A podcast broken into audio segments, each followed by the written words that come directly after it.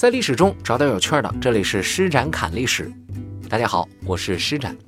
说到海盗，我们要纵观一下历史，又要横看一下当时的时代。其实，加勒比海盗的兴起，完全是因为西班牙的兴盛。西班牙的兴盛为什么呢？发现了美洲的新大陆，于是他开始运钱，然后欧洲看着不顺眼。就在加勒比海这个西班牙从美洲到欧洲的必经之路进行蹲点打劫，于是加勒比海盗也就兴盛起来。你看，整个西班牙的兴盛是在十六到十七世纪，而加勒比海盗的兴盛呢是在十七到十八世纪。这两个时间呢是有非常紧密的联系的，这是纵向。横向来看呢，当时在加勒比海上基本上有两种。海盗一种就是我说的奉旨打劫，这是官方授权的正经八本的海盗；另外一种呢就是无证海盗。而最早期的有执照的、名声比较大的、最牛的那个人，就是英国的海盗德雷克。这哥们儿也留下了在海盗历史上最强大的几个记录，其中一个就是他首先抢了西班牙。最难抢的珍宝舰队，他首先打败了西班牙最难打的无敌舰队，而他也成为了一个由女王亲自授勋的爵士。首先，我要跟大家说一下，这不是一个励志的故事。虽然他也是少年出道，但不像是某一个戴草帽的海盗那样啊，很小的时候就发誓我要成为海贼王，没那说。我要跟您讲的是关系，是朋友圈。是和中国古代官场非常接近的一套关系网。这位弗朗西斯·德雷克之所以这么牛，完全是得益于他的一个亲戚约翰·霍金斯。有的资料里说呢，这两个人是叔侄关系；而有的资料里说呢，这两人的亲戚关系其实非常远。但不管如何，德雷克借了霍金斯的光崛起了。那么，这位约翰·霍金斯又是一什么来头呢？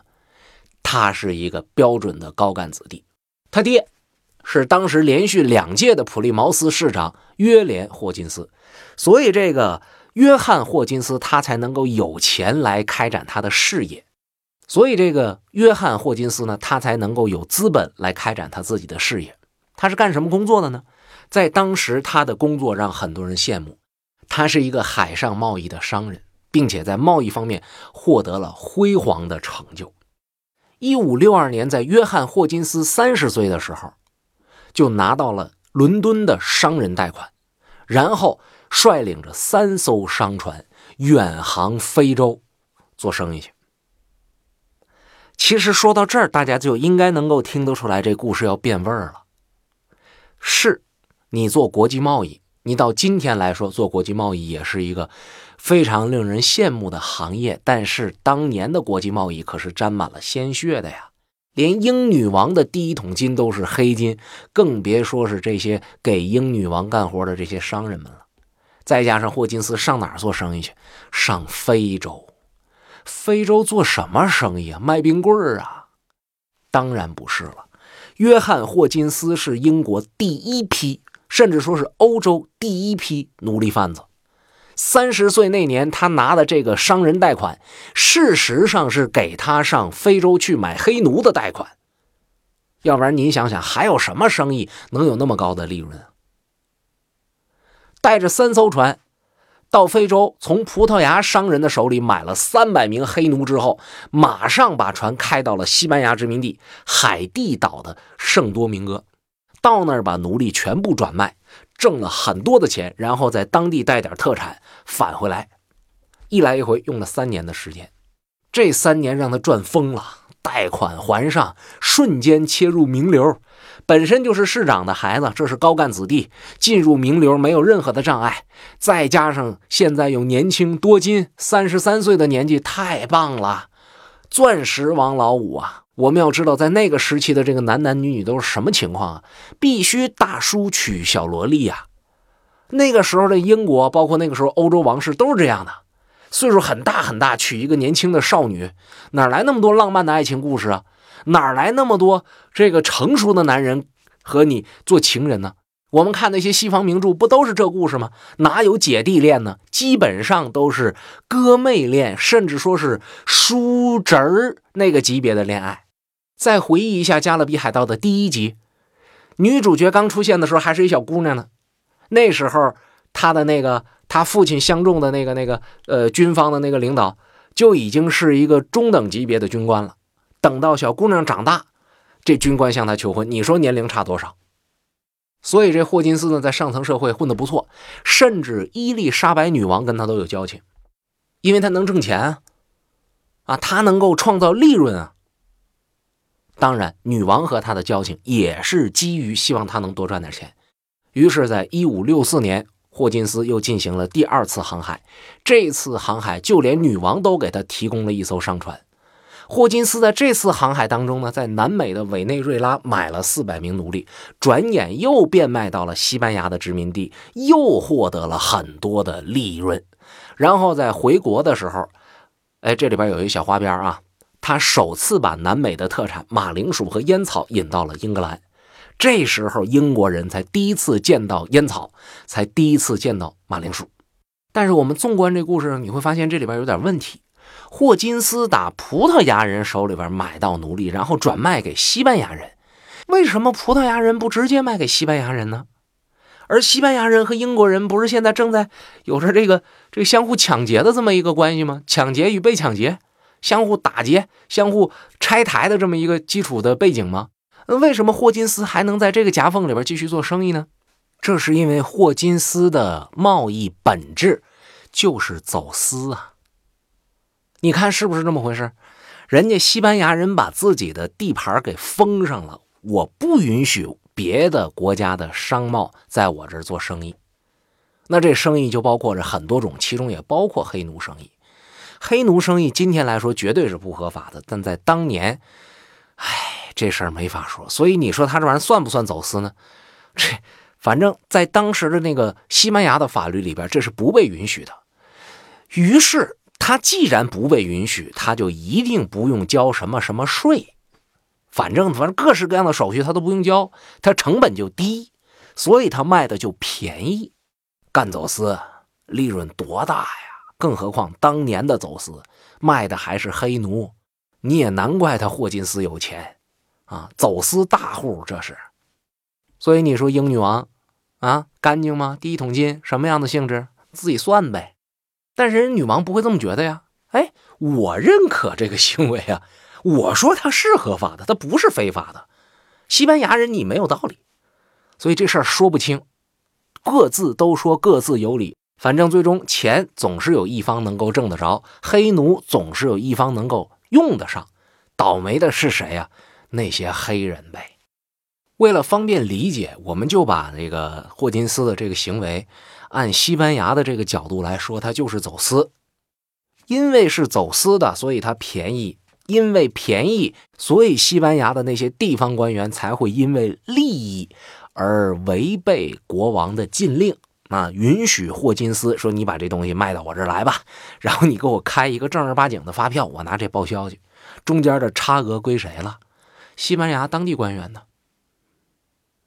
哎，霍金斯就这么挣的钱。但是纸包不住火的，一次没事两次没事常在河边走，总是要湿鞋的。第三次，霍金斯就让西班牙的军队给逮着了，海军逮着了，逮着之后啥也别说了，你唠什么唠啊？除了贿赂，一点办法都没有。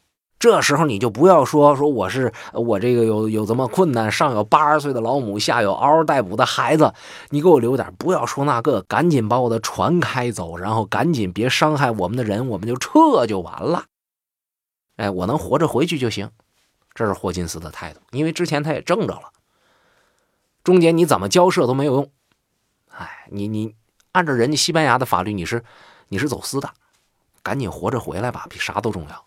好了，这是霍金斯的态度，但是在这个航行之中呢，他觉得我能赔得起，有人赔不起，谁呀？就是那位后来被女王封为爵士的大海盗弗朗西斯·德雷克。只不过这时候呢，他还是一个二十啷当岁的年轻人。为什么德雷克会在这艘船上呢？这里边就说到德雷克的故事了。德雷克的出身呢，是农民，来自一个自耕农家庭。他父亲是一名虔诚的新教徒，所以在国家政策不太稳定，他的信仰受到冲击的时候，他就搬到了我们刚刚说过的这个约翰·豪金斯父亲当市长的这个普利茅斯，躲在一个小岛上避难。但是避难毕竟不能带来吃的和喝的，你还得出去工作。所以没多长时间呢，德雷克的父亲又搬到了泰晤士河河口附近的这个造船厂，给船厂的工作人员和水手们当这个临时的牧师。而德雷克是在这种情况之下，从农地、从耕作劳务当中解脱出来，跟着父亲一起在水手、在船长的身边去谋一些生计。那时候他已经十多岁了。小孩子，你说能干啥呢？当一个见习的水手吧，是吧？跟船跑来跑去，在这个过程当中，看看能不能学点啥。未来呢，你好掌握一些手艺，你才能活下去。所以，德雷克十几岁的时候，就在法兰西和荷兰的沿岸来回跑船了啊，学习到了很多很实际的航海的业务。十七岁的时候，这位德雷克就当上了沿海航线小帆船的船长。手里边多多少少有那么一点点钱，但是十几岁的少年，他的一个状态就是初生牛犊不畏虎啊！我的理想比天高，俺的未来也不是梦。当他听说普利茅斯市长的二儿子约翰霍金斯在倒卖黑奴的这个生意当中获得巨大利益的时候，他决定我要参与到这个事业里面来。怎么参与呢？首先，你要解决两个问题。第一是本钱，啊，你这钱哪来呀？他不是有一艘船吗？多多少少有一些积蓄吗？行了，把船卖了，把积蓄都提出来，带着这钱，我去入股豪金斯的这个航海。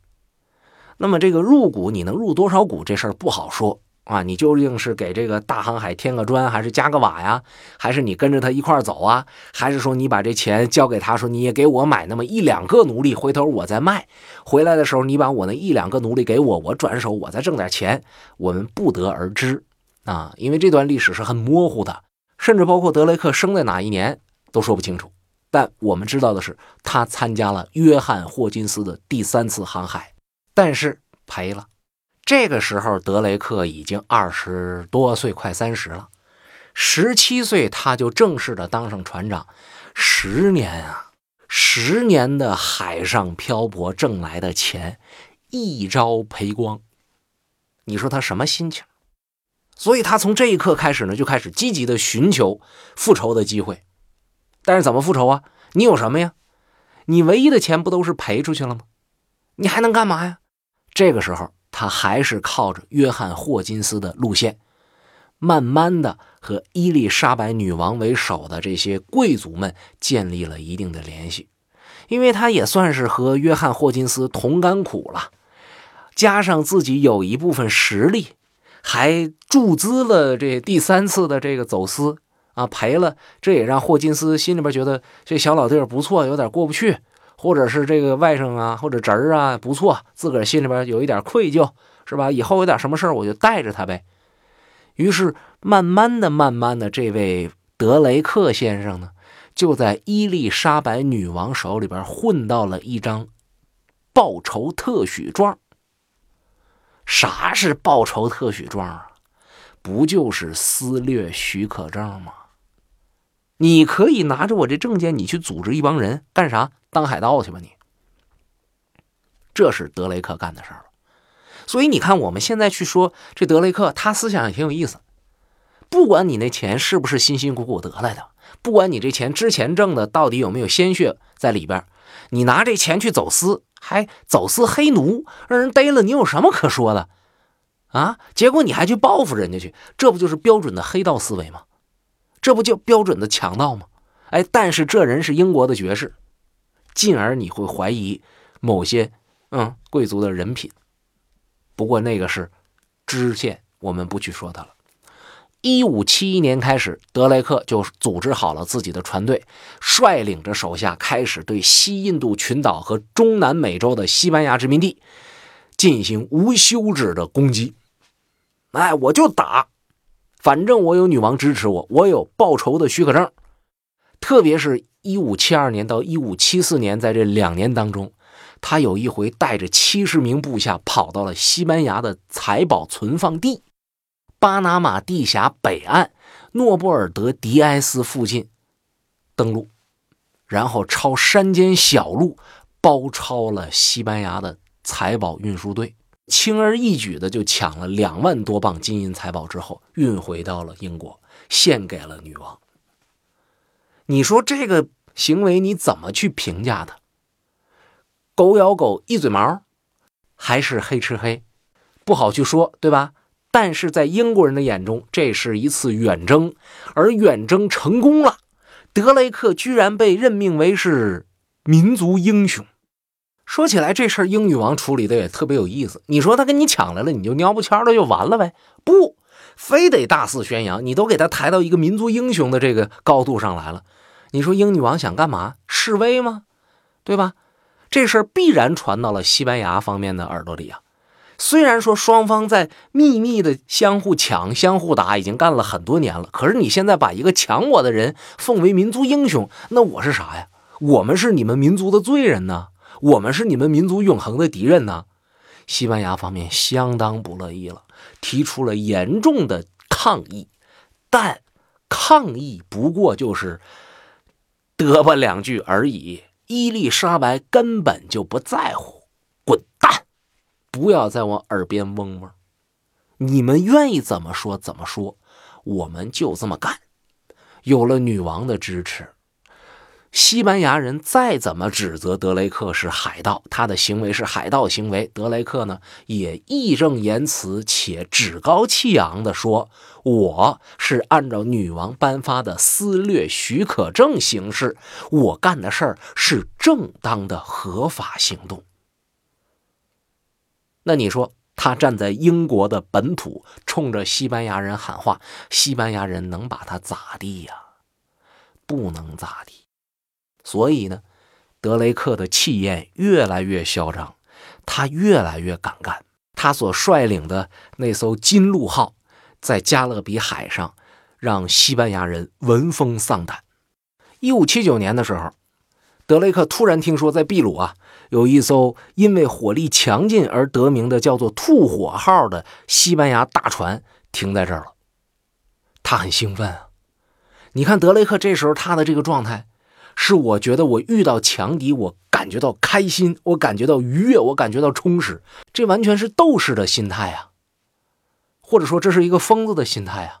但德雷克就这样啊，听说有这么强火力的船停在这儿，他非常开心，因为他非常知道，像这种船绝对不会跑空的。没事你跟家待着呗，你出来干嘛呀？你肯定是掠夺财富的，你的军事能力越强，你掠夺的财富越多。你押送的财富越珍贵，而事实上，这艘船也在定期的去收集银矿的收成和西班牙人抢来的黄金宝藏。德雷克经过策划，啊，在一个月黑风高的夜晚，攻占了吐火号，然后轻而易举的在船上抢到了二十六桶白银、八十磅的黄金，还有十三箱的其他的珍贵物品。像你说。你抢到了之后，你就消停回去呗。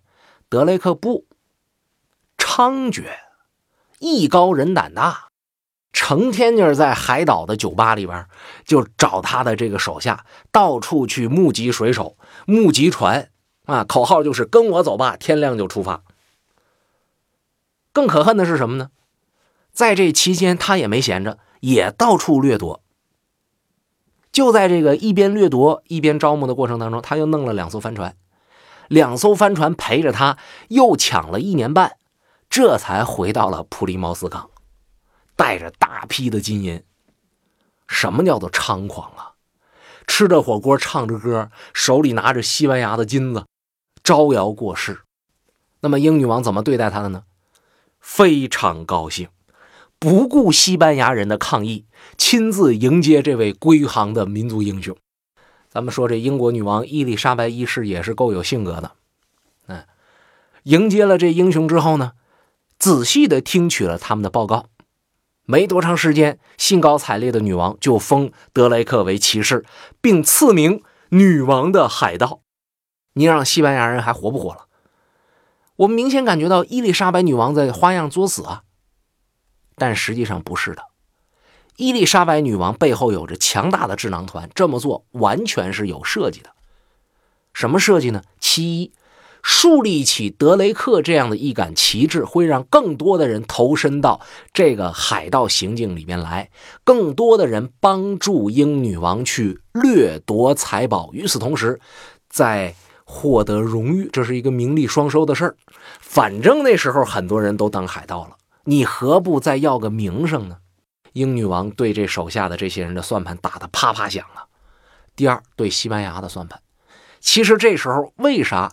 英女王不和西班牙明着打，她都敢干这事儿，她怎么不想打西班牙呀？非常想打，但是实力不够，于是要怎么样呢？要依靠民间力量，要调动群众的积极性。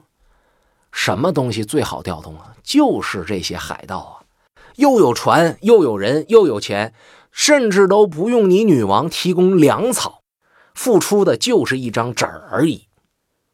这账算的，无数海盗前赴后继的奔着西班牙人就去了。这些人迅速的组成了一股又一股能够攻略城池的强大力量。西班牙人这回再也无法轻视英国海盗带来的冲击了，于是开始反击，并且向英国宣战。但海盗的力量实在是太强大了，在。德雷克的领导之下，在德雷克的带头之下，西班牙海军的无敌舰队被无数海盗车轮一般的攻击给打败了。然后他被女王晋升为英国海军副司令。紧接着，每年他都带着两百次的抢劫任务，从英国出发前往加勒比海。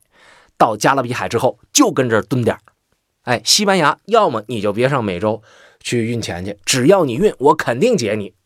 而且我告诉你，我现在带任务来的。哎，我任务没完成，我上你家门口劫去，多让人生气呀！你还拿他没招？网络上流行的一句话：“我最喜欢你看不惯我又干不掉我的样子。”德雷克做到了。当然，德雷克得善终了吗？这人他也得不了善终。后来，在他岁数还不算太大，五十多岁的时候，有一次出海执行任务，结果船员染上了痢疾。这种病对于船员们在航海的时候来说，那绝对是一种致命的疾病。不光是没有办法继续的航海作战，连活都活不了了。我相信德雷克在戎马一生当中经历过无数次的风浪，但是这一次他居然被流行疾病打倒了。染上疾病之后，很快开始发高烧，第二天早上就死了，终年五十岁。几个小时之后呢？舰队找到了一个港口抛锚，船员们用德雷克生前最喜爱用的大鼓喇叭为他陪葬，同时在致哀的礼炮声中把他的棺材沉入海底。当然，这个棺材是铅制的，那意思就不希望他的这尸身飘上来，再被人所琢磨啊，被这个鸟啊或者是鱼啊吃掉。而无巧不成书的地方是哪儿呢？这个埋葬着弗朗西斯·德雷克爵士的地方，正是二十年前德雷克奇袭西班牙人，夺得两万磅金银财宝，让他一举成名的地方。